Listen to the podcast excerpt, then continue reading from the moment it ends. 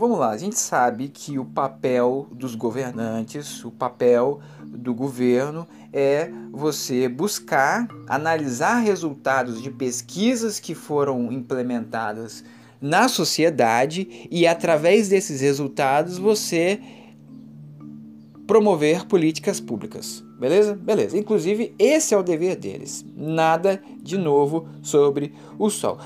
Todavia, uh, houve uma alteração através de uma medida provisória de uma MP no programa muito importante para o ingresso de alunos de baixa renda no ensino superior, que é o ProUni.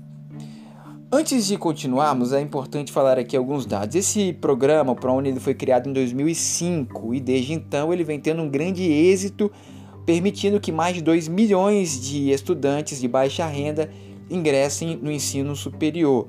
Só para você ter ideia, nesse segundo semestre de 2021, mais de 287 mil pessoas se inscreveram no programa, né, em busca desse benefício.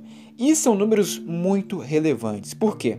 Aqui no Brasil, a taxa de pessoas de 24, de 25 a 34 anos que possuem o ensino superior é de 21.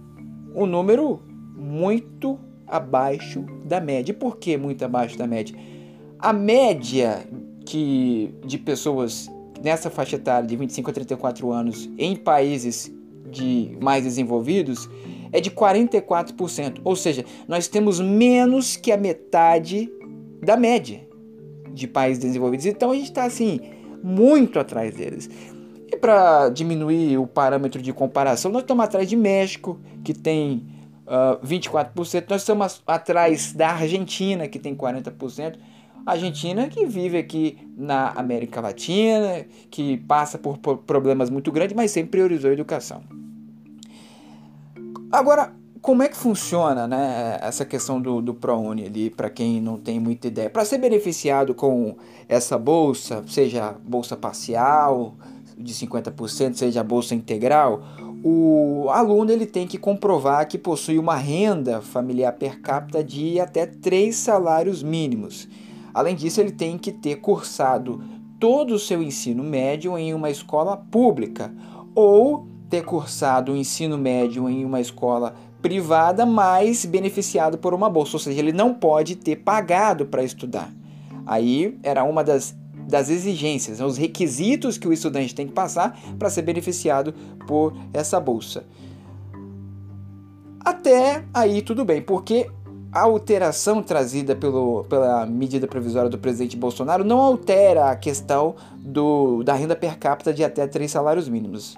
O que pegou foi exatamente o segundo requisito citado aqui no nosso podcast, que é que, ainda que o aluno não tenha uh, sido beneficiado com bolsa no ensino médio, ou seja, ele estudou em escola privada pagando, mesmo assim ele vai poder ingressar através de, do ProUni em uma universidade se ele comprovar que tem a renda per capita ali e obtida a nota, claro, no Enem. Então, isso acaba, e é um questionamento que acabou gerando todo esse furdúncio, esses questionamentos, dificultando o ingresso de alunos de baixa renda que não tiveram condições ou não foram beneficiados com nenhuma bolsa no ensino médio, ou seja, tiveram um ensino inferior àqueles que tiveram condições de pagar por uma escola privada e tiveram um ensino muito melhor.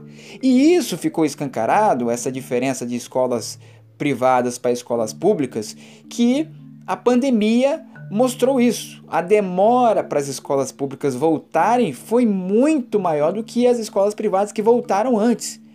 E outra, aqueles alunos de escolas privadas, eles tiveram um ensino muito mais avançado do que o socateamento dos alunos de escolas públicas. Ou seja, há uma diferença muito grande, uma disparidade educacional que o Brasil já conhece bastante. Então, essa medida prejudica sim o ingresso de alunos de baixa renda que tiveram que cursar o ensino médio em escolas públicas porque não tiveram condições também.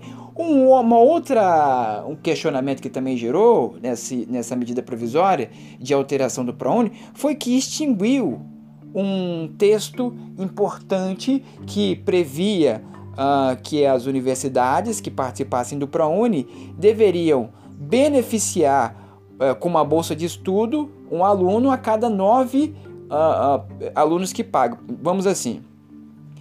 A cada nove pessoas, alunos que entram na universidade pagando, a, universi a faculdade né, privada deveria beneficiar o décimo aluno ali com uma bolsa, certo? E isso acabou. Agora não há essa obrigação de uma a, a, a contrapartida por parte da, da, das instituições privadas. E uma outra coisa também, toda a renda que as faculdades privadas que participassem do, do ProUni tivesse através das mensalidades, 20% dessa renda deveria ser uh, uh, investido em gratuidade. Isso também acabou, não há mais essa exigência por conta dessa medida provisória.